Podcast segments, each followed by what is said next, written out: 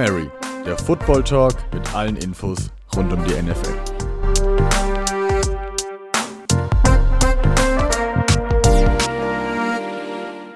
Hallo und herzlich willkommen hier zur Woche 11 Preview beim Hail Mary Football Talk. Zum ersten Mal diese Saison, wenn ich mich nicht irre, kam es dazu, dass wir alle eine ganz, ganz kurze Nacht hinter uns haben, denn wir haben alle das Thursday Night Football Game geschaut, dazu aber später im Programm. Und äh, ich würde sagen, durch eben jenes Programm, da leitet doch am besten unser neuer Moderator Laura und ich übergebe direkt.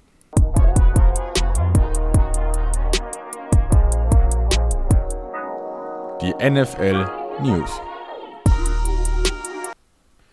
Ja, fangen wir doch gleich mal mit dem ersten Thema für die kommende Woche an. Auch von mir natürlich nochmal ein herzliches Willkommen zur heutigen Folge. Taysom Hill, der ja, Schweizer Taschenmesser Quarterback, der Gadget Quarterback von den New Orleans Saints, wurde zum Starter aufgerufen für fürs kommende Spiel. Ähm, und ja, viele hatten damit gerechnet, dass James Winston spielt. Es geht eben, also jetzt haben sie sich eben für Taysom Hill entschieden. Ähm, wie seht ihr das? Quarterback-technisch hat man von James Winston doch ähm, in letzter Zeit, also in der Vergangenheit deutlich mehr gesehen. Glaubt ihr, Taysom Hill wird da wirklich starten oder werden sie das aufteilen, wie sie es im letzten Spiel am Ende gemacht haben? Wie seht ihr das? Ja, also für mich muss ich ganz klar sagen, ich habe es ja in der letzten, in der letzten Folge auch schon, als wir darüber diskutiert haben, äh, erwähnt. Ich hatte eigentlich Winston als nominellen Starter gesehen, der ja eben der deutlich bessere Werfer ist, so zumindest der, der Anschein bis jetzt von den bisherigen Erfahrungen. Taysom Hill ist momentan 0 und 1 äh, äh, Touch-on-Deception-Ratio auf die Karriere gesehen. Dementsprechend hat er äh, wurftechnisch schon nicht so viel gezeigt. Allerdings ist er natürlich der deutlich gefährliche Läuf gefährlichere Läufer. Dementsprechend äh, gehe ich davon aus, dass er mehr Snaps bekommen wird, weil es eben der, eine ganz andere Dimension in der Offense öffnet. Allerdings, wie gesagt, habe ich damit gerechnet, dass Winston vor, vorab erstmal den Start bekommt, dass man eben den, den Pass zu Beginn des Spiels auch mal fürchten muss, um das mal so auszudrücken. Denn den, finde ich, ist, muss man bei Hill jetzt zumindest nicht so sehr fürchten als bei einem, bei einem James Winston, auch wenn der letzte Saison ein bisschen mal so, mal so gespielt hat. Ja, ich muss sagen, ich war überrascht, dass es tatsächlich dann letztendlich nicht James Winston geworden ist, weil er einfach durch sein Riesenpotenzial, das er besitzt, dann auch nochmal ein gewisses Upside hat, was er da in die Offense mit reinbringt. Klar, ein Taysom Hill schaut schon eher aus, auch von dem, der ist vielleicht ein bisschen präziser als James Winston, also schaut eher aus wie der Drew Brees-Klon, aber ähm, hat halt seine ganzen anderen Fähigkeiten noch. Vielleicht versucht auch wieder Sean Payton die ganze, die Gegner einfach hinters Licht zu führen und letztendlich kommt dann doch relativ oft auf James, James Winston aufs Feld und unter der Woche haben sich die Gegner nur auf das Running Game mit äh, Taysom Hill vorbereitet ich denke, äh, Sean Payton hat da schon eine, irgendwas sich dabei gedacht und dann wird es auch schon einen Sinn ergeben. Ja, von einem Quarterback, der zum Starter ernannt wurde, zum anderen Quarterback, der weiterhin starten muss, also beziehungsweise wieder starten kann. Das ist nämlich Andy Dalton, der ist jetzt zurückgekehrt. Der war ja, hat sich auch unter der Saison verletzt, nachdem schon Dak Prescott verletzt war bei den Cowboys und äh, wird wir übernehmen von diversen Quarterbacks, die sich zwischenzeitlich versucht haben, von Ben DiNucci, von Cooper Rush und Konsorten, wie sie da hießen. Ähm, vielleicht mal wieder ein kleiner Lichtblick für die Cowboys Offense, die da doch sehr drunter gelitten hat, dass sie keinen richtig erfahrenen äh, Quarterback mehr hatten. Aber Niklas, ich meine, das ist eure Division. Meinst du, da geht noch was in Richtung Playoffs oder ist der Zug für die Cowboys da schon abgefahren?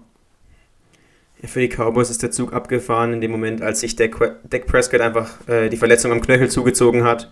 Und äh, seitdem spielen sie, sind sie ein Schatten ihrer selbst und spielen auch so. Und deswegen, ja, ob jetzt diese Woche Andy Dalton spielt oder ob jetzt irgendjemand anders, ob jetzt wieder Gilbert rauskommt, ist eigentlich relativ egal. Für die Cowboys geht es um wenig. Die werden einen hohen Pick im nächsten Jahr im Draft haben wollen. Den haben sie ziemlich sicher und da werden sie jetzt nicht anfangen zu gewinnen, um den zu riskieren. Und dann nächstes Jahr wollen sie bestimmt angreifen.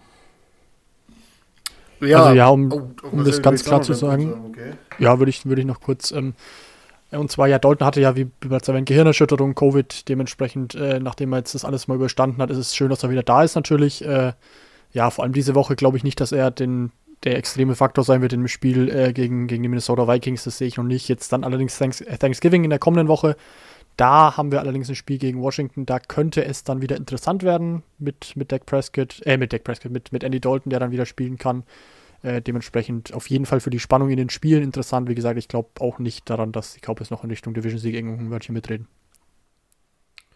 Ja, von einem Spieler, der seine Covid-Erkrankung überstanden hat, müssen wir zu einem kommen, der jetzt auch aufs Covid-Protokoll gesetzt wurde von seinen Teams. Handelt sich dabei um Miles Garrett, den, äh, ja, muss man sagen, Star in der Defense der Cleveland Browns, Der ist jetzt auf der Covid-Liste. Marcel, du bist ja immer so ein bisschen Injury, Covid-Experte. Wie schaut es da aus? Kann der am Wochenende spielen oder gibt es da Informationen zu? Ja, und das ist die erste ganz, ganz dicke Nachricht. Der kann nämlich am Wochenende nicht spielen. Es geht zwar in An- und Abführung nur gegen die Philadelphia Eagles, allerdings haben wir jetzt gerade schon über die NFC East gesprochen und da könnte das natürlich eine ganz, ganz relevante Sache werden, denn äh, Miles Garrett, wie gesagt, der das 0 plus Ultra in der Defense der, der Browns und wenn der fehlt, das kann natürlich schon eine enorme Schwächung sein, sodass äh, das potenziell den Eagles entgegenkommt. Wenn die dieses Spiel dann dadurch gewinnen sollten, dann wäre das natürlich ein Riesenschritt für sie. Zunächst, ja, wie gesagt, Miles Garrett wird nicht spielen können. Das ist natürlich extrem schade. Jetzt muss man natürlich sehen, äh, wie, wie äh, die Browns das auffangen können.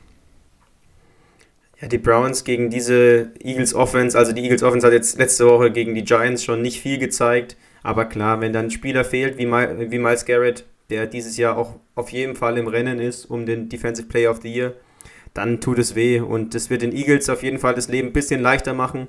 Ob es dann letztendlich dazu führt, dass sie das Spiel gewinnen können, ich wage es zu bezweifeln, weil mir einfach die Vorstellung, die sie letzte Woche gegen die Giants gezeigt haben, jetzt nicht viel Hoffnung machen würde als Eagles-Fan.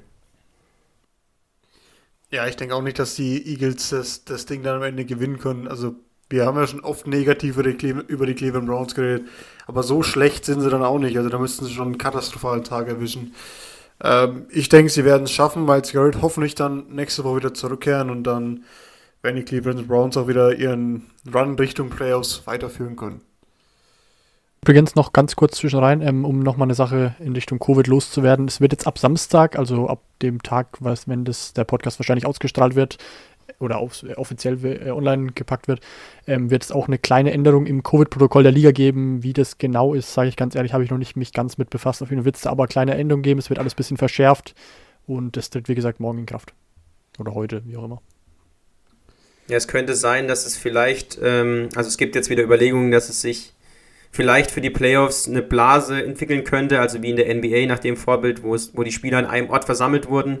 Ob es jetzt ein Ort wird oder so, also es wird beratschlagt aktuell, ob es dann letztendlich durchgeführt wird, werden die die nächsten Wochen zeigen. Durchgeführt wurde ein Assignment quasi nicht, das wir eigentlich schon als News in einer vergangenen Folge angekündigt haben, nämlich Tech McKinley, der ist jetzt doch nicht zu den Cincinnati Bengals, weil er da durch den Medizincheck gefallen ist. Ähm, Niklas, welchen Team hat er sich jetzt angeschlossen und was bedeutet das für das Team? Ja, also McKinley startet jetzt noch einen neuen Versuch bei den San Francisco 49ers. Bei den Bengals hat es aus bisher unerklärlichen Gründen, also ich weiß nichts genaueres, nicht geklappt, also dass er den Medizin Medizincheck besteht. Jetzt ist er bei den 49ers die natürlich durch ihre Verletzungen immer neue Spieler gebrauchen können und vielleicht schafft er da, äh, schafft es da, sich weiterzuentwickeln. Aber ich denke, selbst wenn, wenn er da jetzt ein bisschen besser wird, wenn er überhaupt ins Team kommt, nächstes Jahr kommt wieder Nick Bosa zurück, wenn dann alle wieder fit sind in der Defense, wird es auch für den Tech McKinley schwierig werden. Ja, vor allem muss ich da tatsächlich ein bisschen auf die aktuelle Form auch, äh, auch anspielen. Ich glaube nicht, dass er da momentan einen, einen, großen Impact haben wird, denn zum einen ist es natürlich schon bezeichnend, wenn man als Spieler gecuttet wird, als ehemaliger First-Round-Pick äh, gecuttet wird. Und wenn man dann scheinbar momentan so außer Form ist, denn anders kann ich mir das auch nicht erklären, dass man eben durch den Medizincheck fällt, dann muss da ja irgendwas im Argen sein. Dementsprechend äh, kann ich mir nicht vorstellen, dass er da jetzt zu den San Francisco 49ers kommt und direkt einen, einen überragenden Impact hat. Wie gesagt, man wünscht ihm natürlich nur das Beste, dass er das alles wieder auf die Kette bringt und die, äh, die Karriere wieder ein bisschen anheizen kann, aber momentan fehlt mir da ein bisschen die Fantasie. Ja, nur das Beste wünschen ist ein zweigleisiges Schwert bei unserer nächsten News. Da geht es nämlich darum, dass die Jaguars-Fans versuchen, Yannick Ngakwe in den Pro Bowl zu, wäh zu, wählen. Jetzt denken sich viele, hä? Warum wollen, sich, warum wollen die Jaguars denn, dass Yannick Ngakwe, der jetzt ja bei den Ravens unter Vertrag ist, in den Pro Bowl gewählt wird? Marcel, Willst du uns mal aufklären? Weil da gibt es ja eine ganz spezielle Sache quasi in dem Trade, was da noch was für die Jaguars bewirken könnte. Ja, und zwar gab es ja, wie gesagt, vor der Saison, in der Saison den Trade äh, mit, den, mit den Minnesota Vikings. Und da war, da ist der Fall, dass es ein Conditional Pick war. Dementsprechend äh, richtet der sich quasi nach der Leistung in Gakways. Und je nachdem, wie stark der spielt, beziehungsweise wie gut die Stats von ihm sind, ähm, da zählt eben auch die Pro Bowl Selection beispielsweise dazu, äh, desto teurer wird er quasi für die, für die Vikings und desto höher ist der Pick, den die Jaguars bekommen. So haben die Jaguars-Fans beispielsweise auch schon aus, äh, die, die anderen Teams aus der Division der, der Vikings dazu aufgerufen, jetzt nochmal für Ngakwe zu stimmen, um quasi dem Team der Vikings ein bisschen zu schaden. Äh, das ist eine ganz komplizierte Sache mit den, mit den, ganzen, äh, mit den ganzen Conditional Picks. So ist es zum Beispiel jetzt so, nachdem Gagwe ja weiter verschifft wurde nach Baltimore, sollten die nämlich den Super Bowl erreichen, dann könnte der Pick, der von den Minnesota Vikings an die Jacksonville Jaguars geht, sogar bis zu einem Drittrunden-Pick werden. Wenn das jetzt gerade jemand nicht verstanden hat, dann hört sich noch drei, vier Mal an. Es ist ein bisschen kompliziert alles, aber ja, mal, irgendwann blickt man dann schon durch. Ja, danke Marcel für diesen Einblick. Es ist ein bisschen ein komplexeres Thema mit diesen Trades und den Conditional Picks dann im Draft, aber ja, wir hoffen ja, dass wir das ein bisschen quasi näher bringen können. Wenn nicht, wie gesagt, schaut nochmal nach, lest nochmal nach. Ich denke, man versteht es am besten, wenn man selbst nochmal liest. Ja, so, jetzt kommen wir zu was, wo der Marcel sich wahrscheinlich sehr drauf gefreut hat, schon den ganzen Tag. Wir müssen es besprechen. Wir besprechen es natürlich auch gerne im Nachhinein. Gestern, wie schon gesagt, haben wir uns alle das Spiel angeschaut. Cardinals at Seahawks im neuen Lumen Field, das ja umbenannt wurde, das Central Link Field, gestern quasi neu eingeführt, der Name neu eingebürgert, zum ersten Mal benutzt. Steht aber noch auf dem Stadion drauf, Central Link Field habe ich gestern gesehen. Mal gucken, wann sie das ändern. Egal, die Seahawks gewinnen mit 28 zu 21 gegen die Cardinals, halten diese ja, doch beste Offense der Liga, kann man vielleicht schon sagen. Also von den Statistiken her, auf jeden Fall sind sie da top dabei. Ähm, bei 21 Punkten. Die Defense von den Seahawks lebt, muss man sagen. Ja. Marcel, wie ist es jetzt? Gewinnt ihr jetzt die Division doch? Also in den letzten Wochen war ja schon die Diskussion um die Seahawks, ob sie überhaupt noch da sind, ob sie überhaupt noch in der Lage sind, die Division zu gewinnen. Relativ groß. Jetzt ein Ausrufezeichen gegen die Cardinals gesetzt. Ja, holt ihr die Division? Also man muss ganz klar sagen, es war ein Statement Victory, es war ein überragendes Spiel meiner Meinung nach, äh, vor allem wenn man eben gesehen hat, was davor so abging. Und wenn die Defense regelmäßig so spielen kann, dann glaube ich da wirklich dran, dass es die Division eigentlich, äh, dass die Division nur über uns geht, über die Seattle Seahawks. Äh, die Defense, wie gesagt, äh, die beste Rushing Offense von den Stats äh, der Liga zu 51 Rush Yards gehalten oder 53, knapp über 50 nur. Normalerweise machen die 170 Rush Yards. Für mich, wie gesagt, eine mega Überraschung, wer die letzte Folge gehört hat, als ich da wirklich äh, sehr kritisch mit den Seahawks umgegangen bin. Äh, da, ich war komplett perplex, äh, perplex, als ich das Spiel gesehen habe. Es war für mich über das komplette Spiel, äh, bis auf natürlich einige, einige Sachen, wo man da ein bisschen Risiko gegangen ist. Einmal erinnere ich mich an den, an den All-Out-Blitz, wo dann Chase Edmonds in der Endzone komplett frei steht. Aber das ist halt das Risiko, was man da nehmen muss. Äh, insgesamt fand ich das, und da muss man auch Credit geben zu eben Ken Norton, der auch schon äh, hart geschunden war, der gestern ein gutes Spiel gecoacht hat, ein richtig gutes Spiel gecoacht hat, defensiv äh, und natürlich, man hört es schon raus, mein Lob geht jetzt hauptsächlich an die Defense, natürlich war auch die Offense wieder überragend, das Laufspiel war endlich mal wieder zurück, Bo Scarborough, der, der Running Back, der von den Lions äh, gecuttet wurde, jetzt äh, über die Waivers zu den Seahawks kam, war wieder da. Carlos Hyde kam zurück, sah richtig gut aus. Russell Wilson auch, äh, selber viel gelaufen, endlich mal wieder, oder nicht endlich mal wieder, aber hat die Optionen, die er hatte, die, die Möglichkeiten, die er hatte, gut genutzt, meiner Meinung nach. Dazu zwei Touchdowns, kein Interception, kein Fehler gemacht. Insgesamt meiner Meinung nach ein sehr gutes Spiel. Zwar nicht der komplett extreme Shooter, der von einigen erwartet wurde, aber für mich doch ein sehr ansehnliches Spiel, muss ich sagen. Dann muss ich doch mal bei dem Hype-Train wieder ein bisschen auf die Bremse treten, bei diesem ganzen Hawks-Hype. Also überragend geht mir tatsächlich dann doch noch mal ein ganzes Stück zu weit. Es war ein gutes Spiel, absolut. Die Defense vor allem die Defense hat sich ein ganzes Stück gesteigert und dadurch dann ähm, wirklich auch die Cardinals Offense mehr oder weniger unter Kontrolle gehabt. Das muss man erstmal ähm, auf die Reihe bekommen und dafür haben sie auch einen Respekt verdient, aber überragend, da, da fehlt mir einfach ein bisschen die Dominanz und auch selbst gegen Ende hatte ich auf jeden Fall nicht das Gefühl, dass die Cardinals jetzt auf keinen Fall noch einen Touchdown machen und das Ding in die Overtime schicken. War ja kurz vor Schluss noch äh, möglich, erst durch einen Game-Deciding Sack von Carlos Dunlap dann am Ende wurde das Spiel dann entschieden. Und ich hatte, also zum Schluss hätte ich sogar noch gedacht, die Cardinals marschieren nochmal übers Feld und sogar bis in die Endzone und es geht in die Overtime. Und das macht halt für mich den Unterschied aus, dass es kein überragendes Spiel war von den äh, Seahawks. Auch die Offense mit Russell Wilson, wenn man schon gesehen hat, was die dieses Jahr performt haben. Russell Wilson für seine Verhältnisse nur zwei Touchdowns und auch nur knapp 200 Yards. Ist jetzt nicht überragend für ihn. Klar, er hat mal ein bisschen gemanagt, nicht, äh, keine Fehler gemacht im Vergleich zu äh, letzter Woche gegen die Rams, wo es ein schwieriges Spiel für ihn war. Aber die Seahawks haben gewonnen, haben die Cardinals geschlagen. Das muss man äh, neidlos anerkennen. Gutes Spiel gemacht, aber überragend passt nicht. Ja, mein Problem ist, also wir hatten es ja gestern schon nach dem Spiel, also heute früh quasi ausdiskutiert. Ähm, mir hat einfach die Cardinals, also es ist immer für mich ein zweischneidiges äh, Schwert. Du hast auf einer Seite hast du die gute Defense-Leistung von Hawks, die gestern natürlich gut war, aber es können auch mal zwei Parteien dazu. Und die andere Seite ist halt, dass die Cardinals Offense wirklich sehr, ja, unspektakulär, fast schon ein bisschen schüchtern gecallt war, viele Screen-Pässe, du hast viele Läufe beim ersten, also klassische Seahawks-Ding eigentlich, Läufe beim ersten Down für kurze Yards nur. Dann haben sie eigentlich die Hop kaum ins Spiel gebracht, außer mal bei dritten und kurz, äh, beziehungsweise bei dritten und mittel, haben sie mal für sieben, acht Yards immer angeworfen, dass er einen First Down holt. Also, mir haben da ein bisschen die tiefen Routen gefehlt, die eigentlich die Cardinals Offense, die ja, äh, ja quasi durch die Luft, immer durch die Luftangriffe eigentlich die, die Spiele gewonnen hat, oder eben durch, dadurch, dass die Defense dann ähm, vom Gegner nach hinten droppt und Kyler die einfachen Yards erlaufen kann. Das hat mir gestern gefehlt, das war ein bisschen zu eindimensional auf Kurzpassspielen, auf Läufe ausgerichtet. Ja, natürlich kann es auch sein, dass der, der Gameplan von den Seahawks sie dazu gezwungen hat, eben diese kurzen Routen nur zu nehmen oder nur die kurzen Routen gegeben hat, aber schon mal ganz ehrlich, wird auch, wenn ich Kyler Murray wäre, beziehungsweise wenn ich Cliff Kingsbury wäre, die 1 zu 1 Duelle von D-Hop immer mitnehmen. Einmal, vielleicht einmal aus 5 oder zweimal aus 5 zieht er den, die auch runter an langen Pass. Also, ja, hat mir, hat mir nicht gefallen vom Offensive-Konzept her. Was mich noch im Spiel gestört hat, war generell die Leistung von den Refs. Ähm, der Center von den Seahawks, Lewis, der eigentlich der Guard ist, hat zwei, drei komische Holding Calls gegen sich bekommen. Klar auch ein paar verdiente, aber das war ein bisschen komisch und auch ein paar Pass Interference Calls.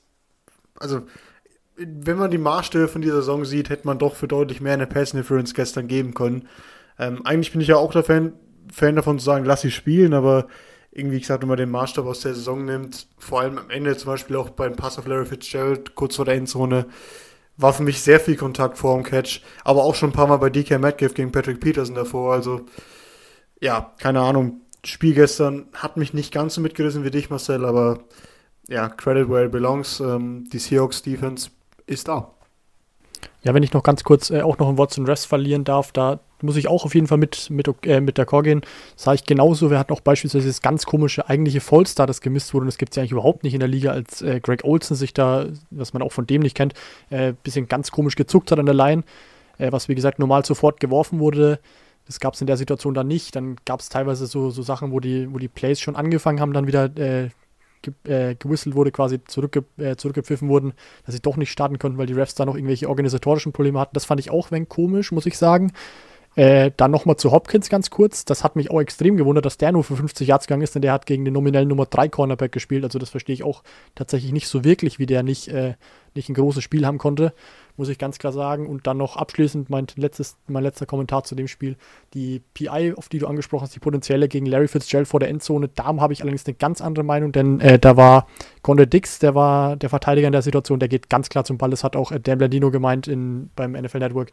Der hat auch gemeint, der spielt den Ball und in der Situation ist es dementsprechend kein PI, weil ja beide das gleiche Recht haben, zum Ball zu gehen.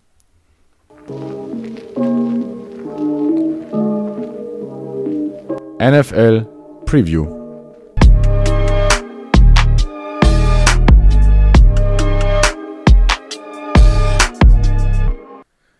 Ja, von dem Spiel, das wir jetzt am Donnerstag gesehen haben, kommen wir doch zu den Spielen, die uns am Wochenende ja, faszinieren, interessieren und vor allem auch wert sind, darüber zu berichten, so sie mehr auseinanderzubrechen. Da fangen wir doch gleich an mit dem ersten Spiel. Die Titans treffen auf die Baltimore Ravens. Ja, die Baltimore Ravens letzte Woche aus einem ganz schwachen Spiel gegen die New England Patriots gekommen. Müssen jetzt ja mal ein Zeichen setzen, weil die Titans sind garantiert kein schlechterer Gegner. Marcel, werden sie da gewinnen oder geht quasi der Sturz in Anführungszeichen, weil es kein richtiger Sturz ist von den Ravens Also jetzt habe ich mal ganz kurz technische Probleme. Eine Sekunde. Bin ich jetzt wieder da? Hallo? Du bist da, ja. Ich bin da, alles gut. Äh, ich habe gerade nur, nur nichts gehört, muss ich sagen. Äh, ja, ähm, zum Spiel am Wochenende, ja, äh, muss ich ganz klar sagen, bin ich bisschen äh, bin ich mir nicht ganz sicher, muss ich ganz klar sagen. Also ich war ja vor einigen Wochen noch auf dem extrem Hype-Train von Derrick Henry unterwegs. Äh, der ist jetzt mittlerweile ein bisschen abgeflacht, weil die Titans generell nicht mehr so begeisternd spielen, muss ich sagen. Auf der anderen Seite die Ravens, die, ich habe es auch letzte Woche schon angeschnitten, mir noch nicht besonders gefallen. Jetzt nach der Niederlage gegen die Patriots, auch davor noch nichts Besonderes gewonnen, sage ich jetzt mal, noch kein, kein großes Spiel gegen starke Gegner. Dementsprechend, ich weiß nicht so wirklich, wo es für beide Teams hingeht. Natürlich müssen beide jetzt langsam wieder gewinnen. Sie sind beide also vor allem die, die Titans äh, sind tight für den, für den Division Lead. Die müssten schon gewinnen, um da das, das Tempo beizubehalten. Auch die Ravens natürlich mit den Steelers in der Division ist eine ganz schwere Situation. Ich bin tatsächlich aber trotzdem nicht sicher, weil ich beiden Teams jetzt aktuell nicht so wirklich, äh, so wirklich glaube, dass sie da sind, wo sie, wo sie hingehören mit dem Rekord. Ja, ich finde es schwierig. Also ich, wie gehen wir an das Spiel ran? Also eigentlich zwei Teams mit einer, mit einer starken oder mit einer potenziell, mit einem potenziell starken Running Game. Und das funktioniert irgendwie dieses Jahr nicht. Derrick Henry, klar, er kommt auf seine Yards und alles und ist auch wieder dominant und so. Aber letztendlich zahlt sich nicht mehr so aus wie die Titans, wie es letztes Jahr war und auch noch zu Beginn der Saison. Und dann haben wir auf der anderen Seite das, äh, die Run-Heavy Offense mit Lamar Jackson, mit J.K. Dobbins, mit Mark Ingram von den Ravens. Und auch die hat ähnliche Probleme. Sie sieht zwar gut aus, hat ab und zu wirklich auch mal ein paar Big Plays dabei, aber auch denen fehlt die Konstanz. Und ja, ich denke, es wird auch wieder viel von Lamar Jackson in dem Spiel abhängen, ob er die Defense, äh, die Defense mit seinem Arm schlagen kann. Denn die Ravens sind aktuell nur das 31. beste Team, also das zweitschlechteste Team der Liga, wenn es ums äh, Passing Game geht.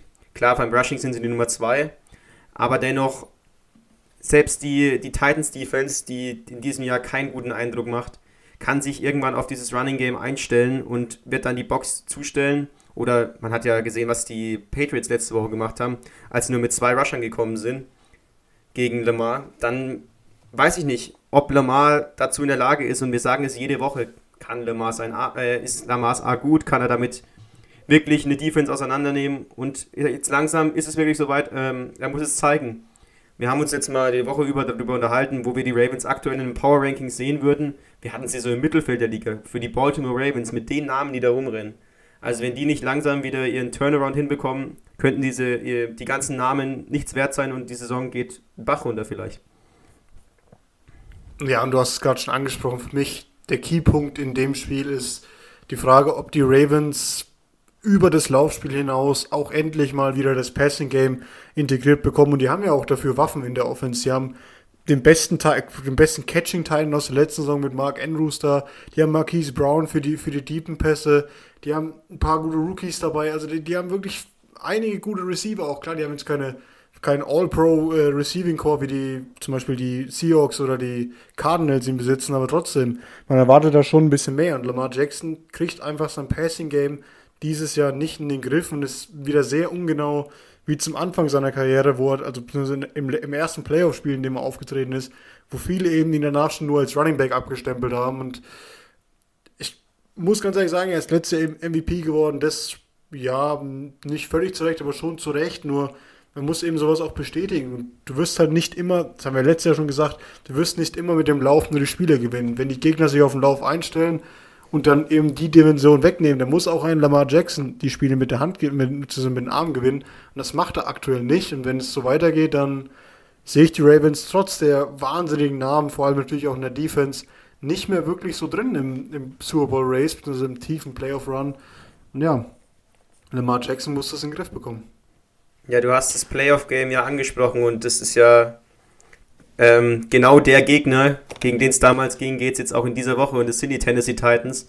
Und da hat er schon die Probleme gehabt. Also, weiß ich nicht, die Titans Defense ist irgendwie nicht mehr so gut, wie sie damals in dem Playoff-Game war. Das Laufspiel mit Lamar und der Arm von Lamar sind nicht mehr so gut, wie er letzte Saison gespielt hat. Also, wer kann am besten die Form von letzter Saison wiederfinden oder am schnellsten, dass sie die Saison noch retten können, ist für mich so ein wichtiger Keypunkt in dem Spiel. Ja, dann würde ich doch tatsächlich mal den Anfang machen und das Spiel ein bisschen tippen. Und zwar ähm, glaube ich persönlich, äh, soll regnen in dem Spiel. Dementsprechend ist die Pass, der Passaspekt wohl doch ein bisschen äh, geringer zu bewerten, schätze ich zumindest momentan äh, die Sache ein. Äh, die Titans Defense gefällt mir dieses Jahr überhaupt nicht, muss ich ganz klar sagen. Und auch Derrick Henry, ich habe es bereits angeschnitten. Die Liga hat ihn momentan so ein bisschen outgefigert. Also so ein bisschen, sie weiß so ein bisschen, wie sie ihn stoppen können, zumindest die letzten Wochen. Dementsprechend muss ich da tatsächlich oder darf ich da tatsächlich mit den Baltimore Ravens gehen. Ich glaube, dass sie da ein bisschen zumindest den nächsten Sieg holen. Wie überzeugend das dann ist, ist die nächste Frage. Aber ich glaube, dass die Baltimore Ravens da gewinnen werden. Dann gebe ich doch auch meinen Tipp ab. Und ich habe lange überlegt in dem Spiel, weil es für mich sehr eng ist zwischen den beiden Teams. Letzten Endes muss ich dann sagen, dass mir die Defense von den Titans einfach nicht gefällt, was sie in dem Jahr machen. Und deswegen denke ich, dass vor allem auch wegen der Defense von den Ravens dann die Ravens letztendlich das Spiel gewinnen werden. Ja, ich muss ja langsam anfangen, mal ein bisschen gegen den Strom zu schwimmen. Ihr wisst ja, ich bin ein bisschen hinten im Tippspiel. Ich gehe da tatsächlich mit den Tennessee Titans. Ich glaube einfach, dass vor allem der Regen wieder das Passspiel von Lamar komplett ja, quasi für die Cuts äh, werden lässt und dass dann eben das Laufspiel nicht mehr reicht und dass sie wieder verlieren werden, weil die Titans sich angeschaut haben, was die Patriots gemacht haben gegen Lamar und gegen das Laufspiel. Und die Tennessee Titans werden das Spiel gewinnen. Im zweiten Spiel, das wir uns ausgesucht haben, treffen die Green Bay Packers bei den, in, in, auf die Indianapolis Colts im äh, Lucas Oil Stadium der Indianapolis Colts und da trifft quasi ein MVP-Frontrunner auf die beste Scoring-Defense der Liga. Und die Frage, die wir uns da jetzt stellen, kann die Defense, kann die Defense der Colts den ersten äh, Härtetest des Jahres bestehen oder werden sie dann noch zerrupft und sind gar nicht so gut, wie sie bis jetzt aussahen, durch die schwachen Gegner? Ja, also da bin ich auch tatsächlich sehr gespannt drauf. Ähm, allerdings sage ich, da will ich direkt einleiten mit, ich glaube da an Nummer 12, ich glaube da an Aaron Rodgers, der momentan einfach äh, zumeist sehr gut aussieht, muss man ganz klar sagen. Devonta Adams, sein Top-Receiver dazu. Dann noch zwei, drei talentierte Runningbacks, die er hat. Die Defense spielt momentan auch solide. Dementsprechend, es passt einfach momentan vieles zusammen in Green Bay. Die Packers wollen äh, nicht nur in die Playoffs, die Packers wollen auch einen sehr guten Seed, im Idealfall natürlich äh, Homefield Advantage bis zum Super Bowl ja, ich glaube tatsächlich, dass dieser Quest da ein bisschen weitergeht. Ich glaube, dass sie da das Spiel gewinnen werden. Im Duell der Future Hall of Fame Quarterbacks, da lege ich mich jetzt mal fest, sowohl Philip Rivers als auch äh, Aaron Rodgers werden in die Hall of Fame marschieren. Und ja, ich glaube aber in dem konkreten Duell, da ist äh, Rodgers vorne. Du bist dir sicher, dass Philip Rivers in die, in die Hall of Fame geht? Weil er so viele Kinder ja, hat. Tatsächlich. Ja, genau. Kinderreichster Quarterback aller Zeiten, dementsprechend. Nee, das ist ja immer eine Statistik, die, die, die gerne von der NFL angeführt wird für Philip Rivers. Aber ja, du sprichst es an, also es wird auf, also es wird wieder viel auch von den Quarterbacks in dem Spiel abhängen und was Aaron Rodgers gegen diese sehr starke Defense, die Number One Scoring Defense der Liga, halt einfach mit seinem Arm regeln kann. Das Laufspiel bei den Packers gefällt mir irgendwie aktuell nicht. Aaron Jones spielt keine große Rolle, ist immer, sie kriegen ihr Laufspiel nicht hin und dann eigentlich mit Matt LeFleur wollten sie ja run-heavier werden und äh, das sieht irgendwie aktuell gar nicht wieder danach aus. Irgendwie sieht alles danach aus, als müsste Aaron Rodgers die Sache regeln. Dann schmeißt er die Pässe zu äh, Devontae Adams und der holt sie dann. Und so gewinnen sie ihre Spiele. So haben sie dann letztendlich auch nur knapp gegen die Jaguars gewonnen. Jetzt die Frage, ob das auch gegen die Colts Defense reichen kann. Denn die Colts haben mit ihren, mit ihren jungen Linebackern, wie zum Beispiel dem Darius Leonard, auf jeden Fall die Cover-Qualität, um auch ähm, Vielleicht ab und zu mal Devontae Adams, klar wird es schwierig für Leonard, aber vielleicht ab und zu mal, wenn er aus dem Slot kommt, zu covern. Und dann wird es auf jeden Fall ein herber Test für die, für die Secondary von den Colts. Ob, ob sie das ganze Spiel lang den Devontae Adams kalt stellen können, weil das ist wirklich der erste Test für, die, für diese Defense. Sie haben die Titans gespielt, sie haben die Ravens gespielt, aber es sind zwei Offenses, die dieses Jahr nicht so ganz stattfinden. Und sonst viel, viel Bears, viel Jaguars. Mal schauen, wie sie sich da schlagen werden.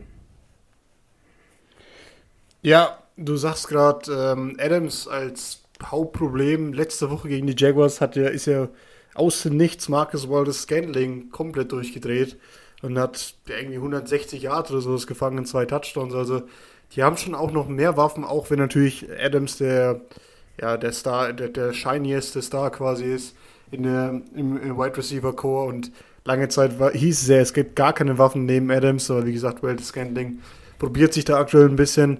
Ähm, ja, es ist natürlich schwierig, die Packers Offense, vor allem mit Aaron Rodgers, der halt unfassbar genau ist und die Defensive, Regel, äh, Defensive äh, Liga regelmäßig filetiert, ähm, zu kontrollieren. Aber wenn es eine Defense schaffen kann in der Liga, dann wahrscheinlich die der Colts.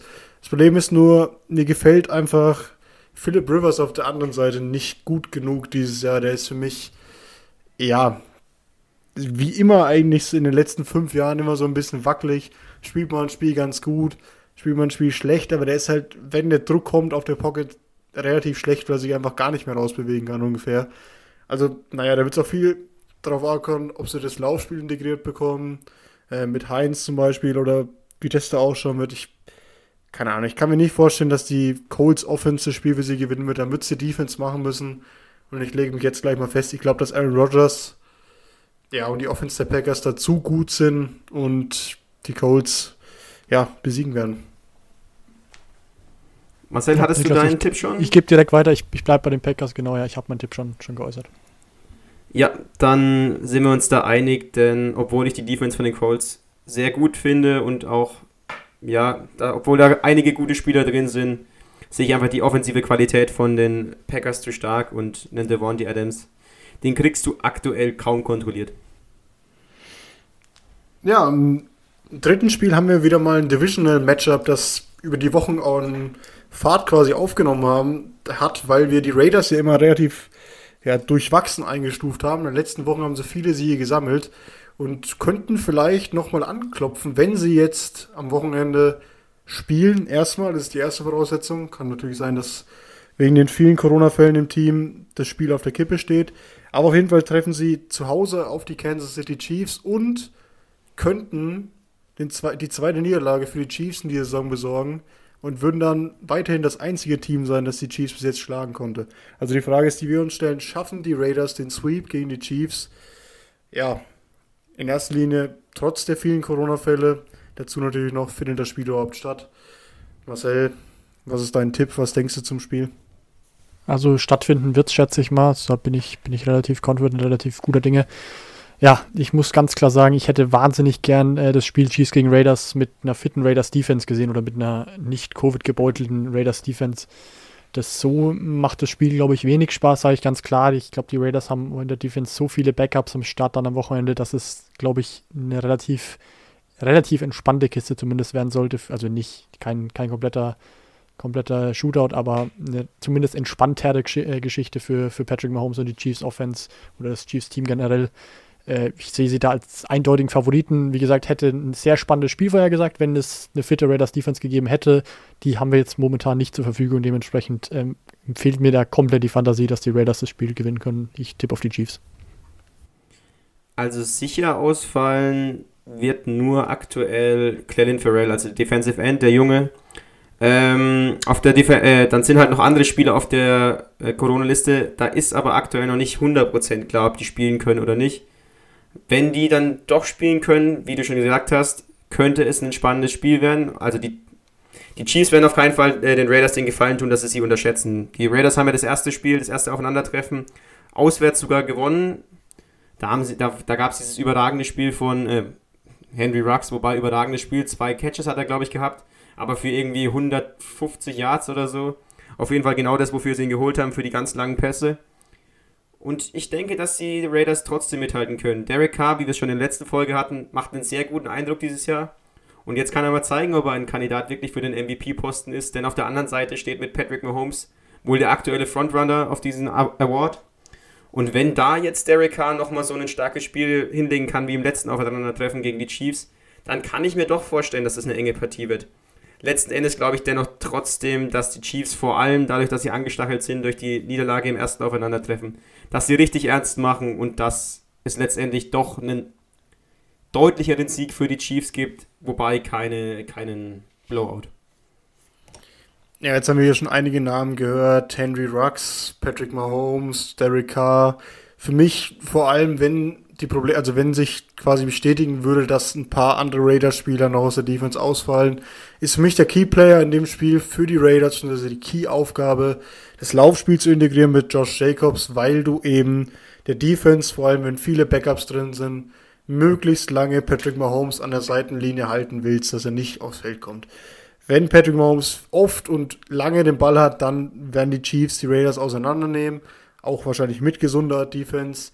Wenn aber das Laufspiel der Raiders funktioniert, wie es schon öfters in der Saison funktioniert hat, Derek Carr auch nicht oft, also nicht oft ist böse gesagt, aber nicht immer werfen muss, bei dritten und acht oder sowas, dann sehe ich dann eine realistische Chance, auch wenn die Chiefs Defense für mich immer noch ein bisschen underrated ist, weil man geht ähm, immer sehr viel Lob quasi an, an die Offense raus bei den Chiefs, dass sie eben so gut sind, aber die Defense spielt auch gut und ja, das wird eben die Aufgabe sein, das Laufspiel zu integrieren für die Raiders. Wenn sie das schaffen, könnte es knapp werden, aber ich glaube trotzdem, dass die Kansas City Chiefs sich nicht zweimal im Jahr von der gleichen Mannschaft schlagen lassen und dann 9 und 1 stehen und Patrick Mahomes quasi sich als MVP-Frontrunner zementieren wird.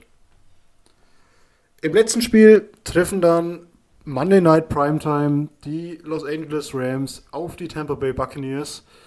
Ja, quasi zwei elitäre Defenses treffen da aufeinander, aber auch, ja, wenigstens eine relativ gute, also relativ gute Offense zu untertrieben. Gute Offense mit Tampa Bay. Jedoch haben wir letzte Woche gesehen, dass die Rams durchaus in der Lage sind, mit ihrer Defense eine Offense zu entzaubern. Das haben sie bei den Seattle Seahawks relativ gut geschafft.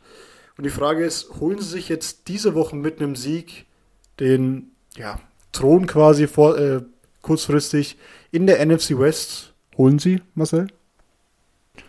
Ja, also zunächst äh, ist es natürlich eine, eine ganz wichtige Partie, unabhängig davon, wer, ob sie jetzt das Spiel gewinnen können oder nicht. Äh, wir haben einmal die Buccaneers momentan auf Platz 2 der NFC South, äh, wir haben die Rams auf Platz 2 der NFC West im Moment, äh, die auf 1 gehen, beide können auf 1 gehen, soweit ich das richtig sehe, im, zumindest, also wenn die Saints zumindest verlieren würden, aber auf jeden Fall ganz wichtiges Spiel für beide, um, um da äh, dran zu bleiben, um da äh, im Gleichschritt mitzumarschieren quasi mit den, mit den Top-Teams in der Divisions, in den jeweiligen Divisions besser gesagt. Ganz wichtige Sache, die Rams Defense, wie gesagt, ähm, letzten Woche sah sehr gut aus. Meiner Ansicht nach auch ein bisschen wegen Seattle Unfähigkeit. Da hat vieles einfach nicht gestimmt. Natürlich darf man da überhaupt kein Credit wegnehmen. Die Rams Defense dennoch über die ganze Saison gesehen auch richtig, richtig stark, muss man ganz klar sagen. Äh, Tampa findet sich jetzt irgendwie so halb, ich weiß nicht, ich, ich weiß immer noch nicht, die, die haben sehr viele, sehr starke Spiele, dann aber halt auch wieder so, so Spiele, wo man, wo man sie irgendwie nicht wiedererkennt, so wirklich. Dementsprechend weiß ich dann auch noch nicht, welche, welche Tampa Bay Buccaneers wir jetzt sehen werden. Wir hatten jetzt konkret in der letzten Woche gegen die Panthers ein meiner Ansicht nach sehr ansprechendes Spiel. Das war jetzt nicht komplett überragendes, aber man hat die Panthers da relativ problemlos geschlagen. Davor, wir haben, äh, wir erinnern uns an das Spiel gegen die Saints, als es wirklich komplett dunkel aussah, was sie da zusammen gespielt haben. Ich persönlich glaube, dass die Buccaneers dieses Spiel gewinnen können und dementsprechend den Saints richtig Druck machen werden äh, in ihrer Division in Richtung Playoffs einen ganz großen Schritt machen können. Und ja, so, so meine Meinung. Ich glaube nicht, dass die Rams Defense das, ähm, das Spiel für sich entscheiden können wird.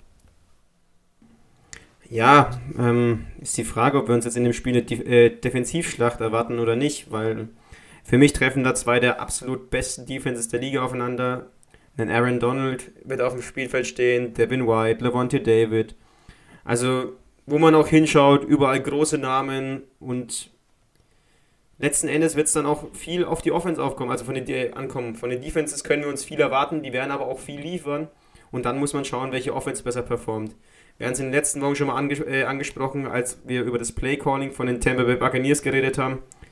Ja, es ist auf jeden Fall ausbaufähig. An Kreativität ist es auf jeden Fall nicht sehr reich, denn ja, man gibt einfach Tom Brady wenig Optionen, obwohl er dieses wahnsinnige Receiver-Trio, ja, Receiver-Trio hat, plus seine ganzen Waffen noch auf Titan mit einem Gronk, einem Cameron Braid.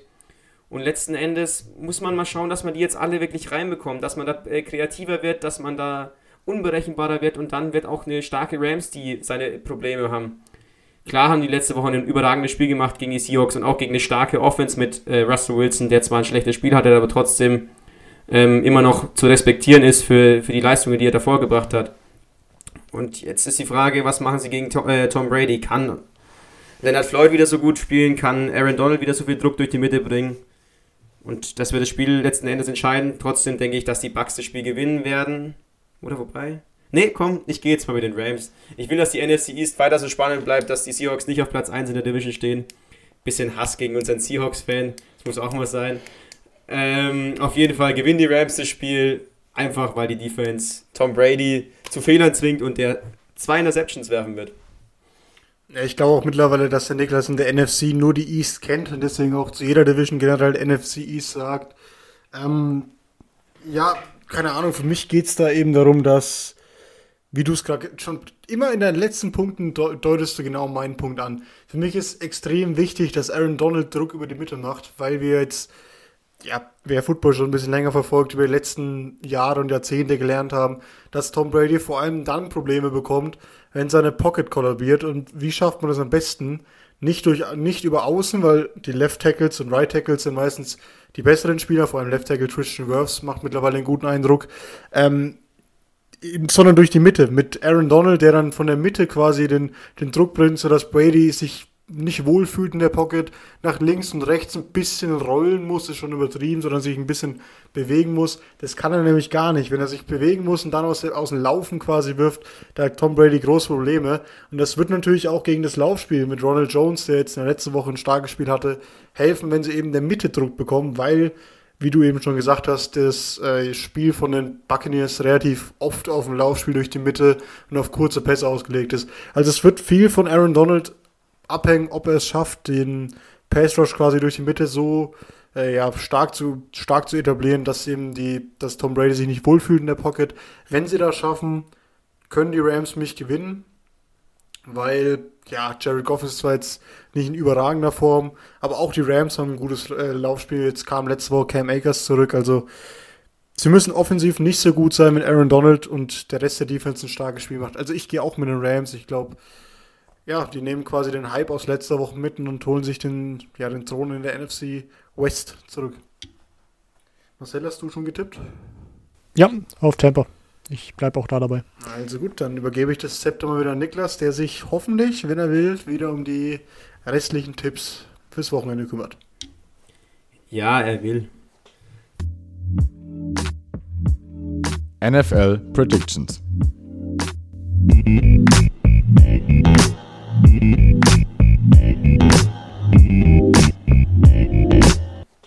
Und das erste Spiel, was wir haben, sind dann direkt, ja, shiny ist was anderes, muss man sagen, denn die Lions sind zu Gast bei den Panthers. Es könnte Teddy B ausfallen bei den Panthers, dann würde PJ Walker höchstwahrscheinlich starten. Äh, CMC ist auch nicht dabei, dennoch sind die Panthers für mich der Favorit in dem Spiel, denn ja, die Offense ist zu kreativ und zu gut aufgestellt. Matthew Stafford war die Woche wieder im, äh, war verletzt, glaube ich, am Daumen müsste der irgendwas haben. Und letzten Endes gefällt mir, gefallen mir einfach die Lions nicht, egal was sie machen, ob offensiv, ob defensiv, hatten große Probleme auch wieder gegen, die, äh, gegen das, gegen das Footballteam. Deswegen gewinnen für mich die Panthers. Ja, schließe ich mich direkt auch an. Äh, ich fand, die Panthers haben zwar im letzten Spiel, im bereits an, äh, angesprochenen letzten Spiel gegen die Tampa Bay Buccaneers relativ deutlich verloren, haben da auch wenig Chancen gehabt, sahen aber dennoch zeitweise echt nicht so schlecht aus, fand ich. Dementsprechend äh, glaube ich auch, dass ich sie da in dem Spiel vorne sehe. Ich glaube auch, dass die Carolina Panthers da gewinnen werden. Ja, und normal sagt man ja nie, man freut sich, also ich freue mich auch nicht, dass er verletzt ist, aber wenn Bridgewater ein bisschen angeschlagen sein sollte, würde ich mich auch mal auf PJ Walker freuen, weil wir haben ja letztes Mal schon angesprochen, einen XFL-Quarterback mal in der NFL starren zu sehen, wäre natürlich auch was Cooles und wahrscheinlich auch für ihn was Besonderes, wenn er dann quasi den Sprung komplett komplettieren würde und dann starten würde. Aber wie gesagt, Teddy Bridgewater, wenn er spielt, gewinnen die Panthers, aber ich denke auch mit äh, PJ Walker sind die Panthers für mich noch das bessere Footballteam als die Lions und ich gehe auch mit den Panthers. Wir hatten es vorhin schon kurz angesprochen. Die Browns spielen diese Woche gegen die Eagles, allerdings ohne Miles Garrett, wie schon besprochen. Für mich macht es trotzdem keinen so großen Unterschied, jetzt meinen Tipp auf die Eagles deswegen zu ändern. Ich bleibe bei den Browns. Baker Mayfield für die Browns zum nächsten Sieg und erhöht den Druck auf die Ravens. Wenn die nicht die Titans schlagen, sind die, äh, sind die, äh, sind die Brau äh, Browns vorbei an den Ravens. Wow. Ja, also ich weiß nicht, ob meine, mein kleiner Take vorhin dazu zu Garrett ein bisschen missinterpretiert wurde. Ich habe ja gemeint, man weiß nicht, ob er es auffangen würde. Vielleicht können die Eagles dadurch gewinnen. Ich sehe sie auch in, auf keinen Fall als Favoriten. Also was ich in den letzten Wochen von der Eagles Offense gesehen habe, das war wirklich, äh, ich sage einfach mal ganz bürokratisch nicht gut. Äh, dementsprechend glaube ich auch ganz klar, dass die Browns da deutlicher Favorit sind, das Spiel gewinnen werden. Ja, und das Spiel könnte für mich wieder so ein kleiner, kleiner Kandidat für so eine Offensive Shitshow wie letzte Woche von den Browns gegen die Texans werden. Das Spiel ging ja 13 zu 7 oder 13, ja doch 13 zu 7 müsste ausgegangen sein. Nach zur Halbzeit stand es 3 zu 0 für die Browns und ja, die Browns stehen aktuell nicht für hochklassigen Offensivfootball. Es wird auch kein Shootout werden, aber sie gewinnen aktuell eben die Spiele und das muss man auch wertschätzen. Ich glaube auch, dass sie das gegen die Eagles gewinnen. Ja, und dann stehen sie gut da in der Division, vor allem weil die Ravens ja aktuell ein bisschen strugglen und werden wahrscheinlich auch in die Playoffs kommen mit diesem minimalistischen Football. Lauren, deine Playoffs, äh, deine Playoffs, deine Patriots Ob das jetzt was miteinander zusammen, äh, zu tun hat, Playoffs und Patriots, werden wir mal anders sehen. Aber die Patriots zu Gast bei den Texans, reicht es für einen Sieg für die Patriots? Ja, wahrscheinlich schon. Also ich, ich glaube auch, dass es gegen die Texans reichen wird. Ich war ja letzte Woche ein bisschen pessimistisch vor dem Spiel gegen die Ravens. Hätte ich gewusst, dass es in New England aus dem Nichts regnet bis zum geht nicht mehr, hätte ich auch da schon auf die Patriots getippt, weil wir uns ja schon öfter über den Arm von Lamar Jackson unterhalten haben. Klar, dass auch Cam Newton die, in die Arme ein bisschen in die Hände gespielt, in die Arme gespielt, ist auch was komisches, äh, in die Hände gespielt, dass es eben geregnet hat, da musste er auch nicht so viel passen. Das hat dann lieber Jacoby Myers für ihn übernommen, aber ich denke auch nicht, dass die Texans ja, noch so viel Motivation haben diese Saison. Letzte Woche, wie gesagt, dieses grauenhafte Spiel gegen die Browns verloren. Stehen ganz schlecht und ich denke auch, dass die lieber einen Draftpick mitnehmen und die Patriots dann doch aus dem Nichts wieder 5 und 5 stehen und eine Chance für die Playoffs haben. Ja, da muss ich dich, muss ich auf jeden Fall einmal widersprechen, denn ich habe es schon das öfteren in der letzten Zeit, die Texans haben keinen First-Round-Pick. Für die macht es keinen Sinn zu tanken, denn äh, die werden in der ersten Runde nicht picken. Das war, ich meine, im Trade äh, für Larry Mitansil, als sie ihren First-Round-Pick dieses Jahr abgegeben haben, den haben nämlich die Miami Dolphins äh, die spielen komplett ohne Druck im Prinzip dieses Jahr. Wenn sie schlecht sind, äh, bringt sie ihnen, oder wenn sie schlecht wären, bringt sie nichts mehr, weil, wie gesagt, kein First-Round-Pick. Wenn sie jetzt noch äh, den Rest der Saison gewinnen würden, für die Playoffs wird es wahrscheinlich trotzdem nichts. Äh, die können im Prinzip befreit ausspielen. Ich glaube aber trotzdem nicht, dass es reichen wird. Ich sehe die Patriots da als Favoriten, die dann eventuell eine Two-Game-Winning-Streak äh, starten könnten und vielleicht dann doch nochmal angreifen könnten, irgendwo in Richtung Playoffs, auch wenn ich das auch nicht wirklich äh, passieren sehe. Ja, ich bin gleich froh, dass du mich korrigiert hast und äh, wollte auch noch kurz einen Gruß raussetzen an Simon, weil der, also wie gesagt von den German Fanatics, der ja quasi vom größten äh, Dolphins, ja von der größten Dolphins-Fanseite Deutschlands, der würde sich wahrscheinlich zum ersten Mal über einen Patriot-Sieg freuen, weil natürlich der Draft-Pick für die Dolphins im nächsten Jahr deutlich besser wird, wenn die Texans schlecht stehen. Und ja, danach schaut es aktuell aus, also vielleicht drückt, uns sogar mal der Simon die Daumen. Laurin, da könntest du fast über eine Zweitkarriere in der Werbebranche nachdenken, so wie du den äh, Podcast aber äh, angefeuert hast quasi. Aber auf jeden Fall mal vorbeischauen beim Simon, der macht einen geilen Job da. Und auch ich gehe in dem Spiel mit einem Patriot-Sieg, um es kurz zu machen. Und auch im nächsten Spiel für mich eine klare Angelegenheit. Die Steelers zu Gast bei den Jaguars. Auch wenn die gut aussahen letzte Woche gegen die Packers, denke ich nicht, dass sie nochmal so gut ausschauen werden gegen die Steelers. Die Steelers stehen danach 10 und 0 meiner Meinung nach. Ja, das mache ich auch ganz kurz. Da sehe ich auch kein anderes, keinen anderen Ausgang in dem Spiel. Ich glaube auch, dass die Steelers das Spiel gewinnen werden. Ja, da gehe ich mit euch d'accord. Zwei talentierte Offensiven. Wir haben vorhin schon mal drüber, drüber geredet. Taysom Hills startet für die Saints und die spielen diese Woche gegen die Falcons. Die Falcons mit ihrer starken Offense, klar, gegen jeden Gegner eigentlich eine schwierige Angelegenheit, aber ich denke nicht, dass es reicht, um die Saints zu schlagen einfach durch diese Qualität, die in, diese, in diesem Saints-Team steckt, wird auch mit der vielleicht ein bisschen problematischen Quarterback-Situation, werden sie das Spiel gewinnen. Ja, äh, da muss ich auch ganz klar sagen, als ich die Verletzungsnachricht quasi gehört habe von Drew Brees, dass der jetzt zwei, drei Wochen ausfallen wird, äh, war mir zunächst Angst und Bange, denn wie gesagt, das Saints momentan dann doch wieder das Top-Team, das sie zu Saisonbeginn äh, zu sein schienen. Äh, dann jetzt ohne Drew Brees, ohne den Starting Quarterback, da dachte ich, hu, vielleicht äh, könnte es dann der ausschlaggebende Punkt sein in der Division. Dann siehst du aber im Schedule halt, dass da zweimal die Falcons und einmal die Broncos kommen in der Zeit, danach eventuell die Eagles. Äh, also wenn, wenn Brees dann nicht ganz fit wäre, könnte sich da vielleicht, äh, böse gesagt, nochmal eine Woche Auszeit nehmen. Ich sehe da tatsächlich auch die Saints als klaren Favoriten, auch mit Quarterback ja. Nummer 2 und 3. Und wie gesagt, ich glaube da, dass beide sehr viel Spielzeit bekommen werden.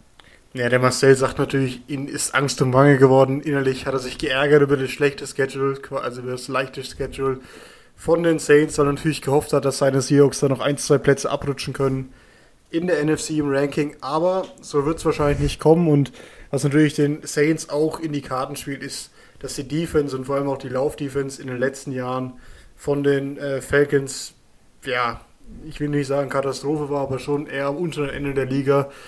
Und da müssen sie nicht so viel passen, egal wer dann an der Center steht. Und wird natürlich auch das Laufspiel mit Taysom Hill und Alvin Kamara extrem befeuern. Und ich denke auch, dass die Saints den, den Sieg am Ende mitnehmen werden. Dann haben wir zwei Siege bei den Bengals, zwei Siege bei in Washington. Beide treffen diese Woche aufeinander. Mal schauen, wer sich den dritten Sieg sichert. Ich denke, es werden die Bengals sein, denn Joe Burrow sieht einfach zu gut dafür aus, als dass er gegen Washington verlieren könnte.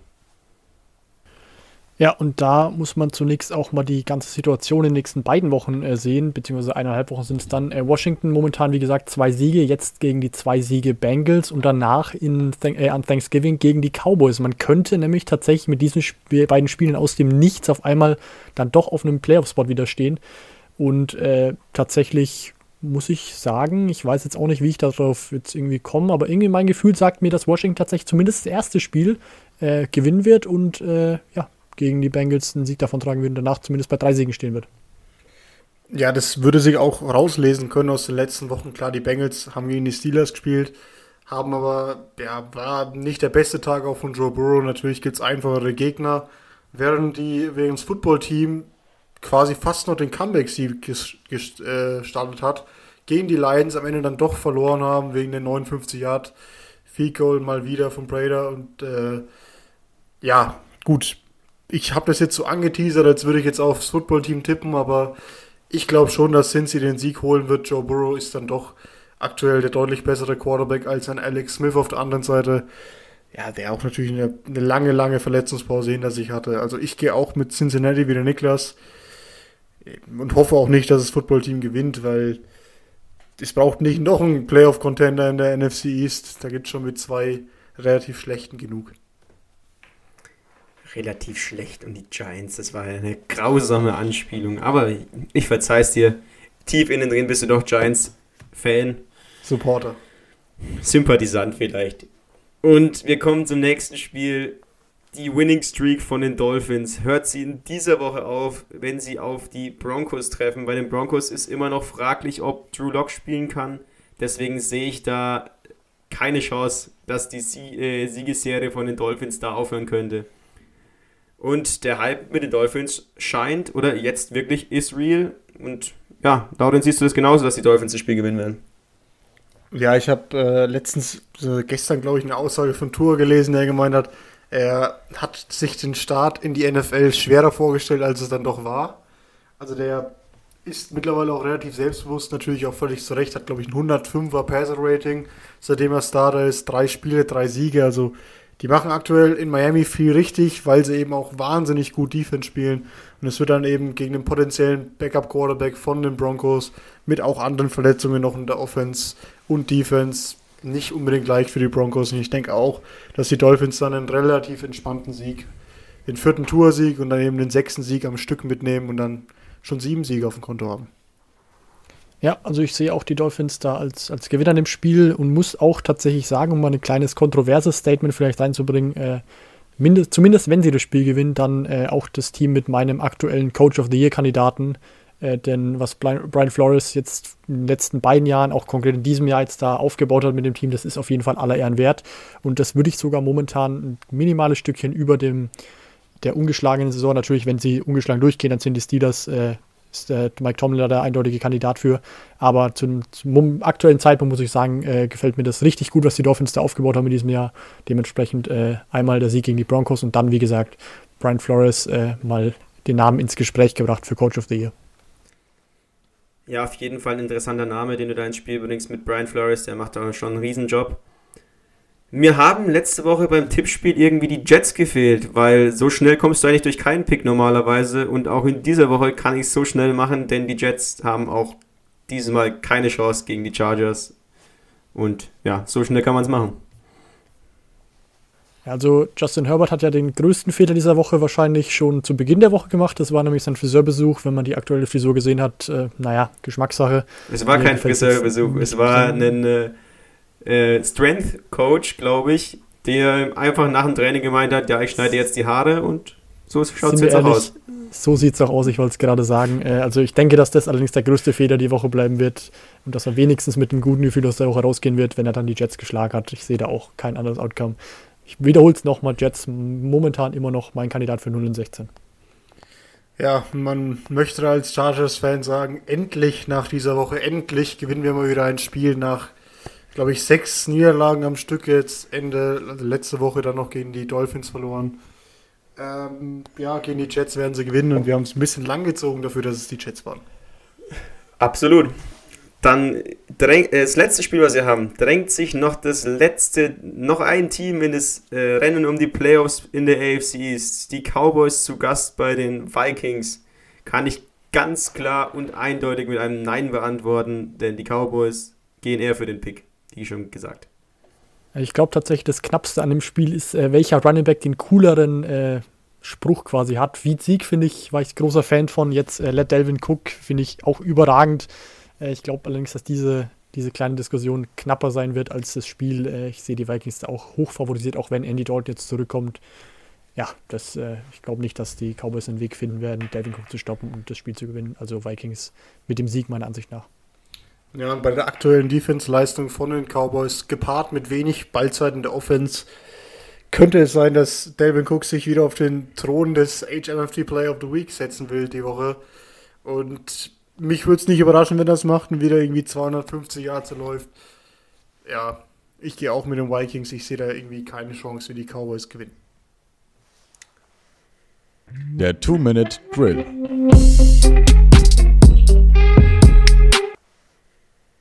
Für die letzte Kategorie des heutigen Tages haben wir uns wieder äh, den, äh, im Two-Minute-Drill eine, eine, neue Kategorie, sogar in der Kategorie ausgesucht, denn in den nächsten Wochen wird es vermehrt um die Rookies gehen im äh, Two-Minute-Drill, denn wir wollen einfach mal die durch die erste Runde des letzten Draftes schauen und schauen, welchen Impact die Rookies haben und geben dann, dann so Noten, wie wir finden, wie sie bisher performt haben. Und dann fangen wir doch da direkt an mit dem First Pick Overall letztes, also ja, dieses Jahr. Es war Joe Burrow, der Quarterback, der zu den Bengals gedraftet wurde.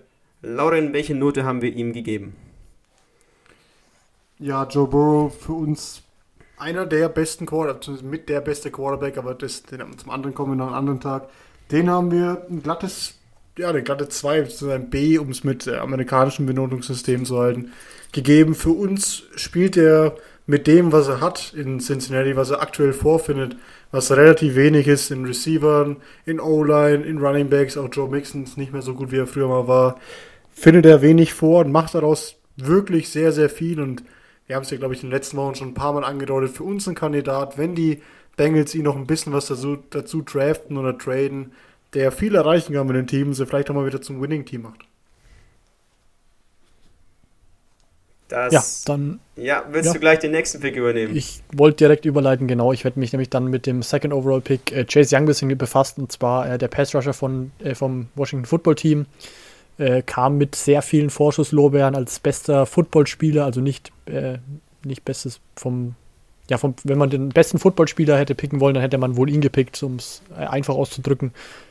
ja, er hat sich nach acht Spielen verletzt, wird jetzt auch dieses Jahr nicht mehr spielen hatte in diesen acht Spielen dreieinhalb Sacks, auch einige Tackles, einige Tackles verlossen, einen Forced Fumble.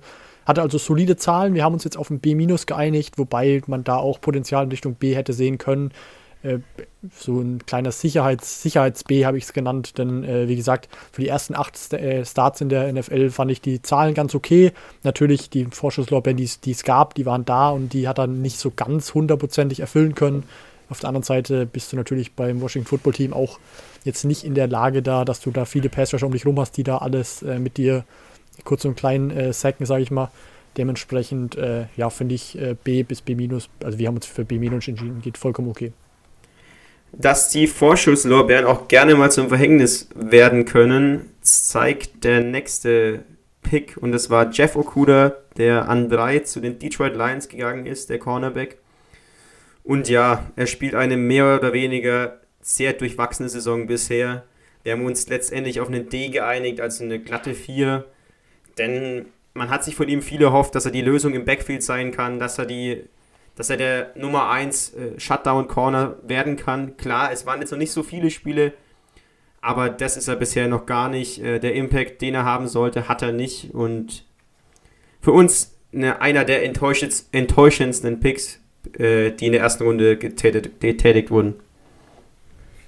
Ja, und mich überrascht, dass du den genommen hast und nicht den auf Nummer 4 gepickten Andrew Thomas, O-Liner, der als Left Tackle für die New York Giants gedraftet wurde. Klar, eigentlich Right Tackle, aber bei den Giants eben Left Tackle. Und der hat quasi zwei Seiten von sich gezeigt. Am Anfang, klar kann man sagen, Rookie, die ersten 5, 6 Spiele wenig zusammengebracht, wie eben die ganze Giants-Mannschaft von sich. kam dann aber mit der Saison besser rein und hat jetzt auch sehr gute Werte im, im Pass- und äh, Run-Blocking. Also gibt Danny Dimes immer mal ein bisschen Zeit, ist im Run-Blocking auch sehr gut mittlerweile. Und ja, deswegen haben wir uns gedacht, wir können ihm kein B geben, weil er eben am Anfang relativ schlecht war. Da hätten wir nur ein D gegeben, aber mittlerweile hat er sich auf jeden Fall stabilisiert. Und wir neigen da eher zu einem C zu C und wenn er die Saison so weiterspielt, könnte man im Nachhinein vielleicht auch noch ein B nachdenken. Andrew Thomas auf jeden Fall mittlerweile sehr stabil, wie eben die ganze Giants-Mannschaft. Ja, die jetzt warten natürlich viele auf Tour Tango Valor, aber der wird dann erst in einer der nächsten Folgen äh, das Thema sein, wenn es dann weiter um die Rookies geht. Sonst war es das aktuell für uns zur Woche 11. Wir hoffen, es hat euch ein bisschen Spaß gemacht beim Zuhören und ihr schaut diese Woche wieder viel Football. Sonst ähm, hören wir uns wieder nächste Woche zur Review. Ciao, ciao. Servus. Macht's gut.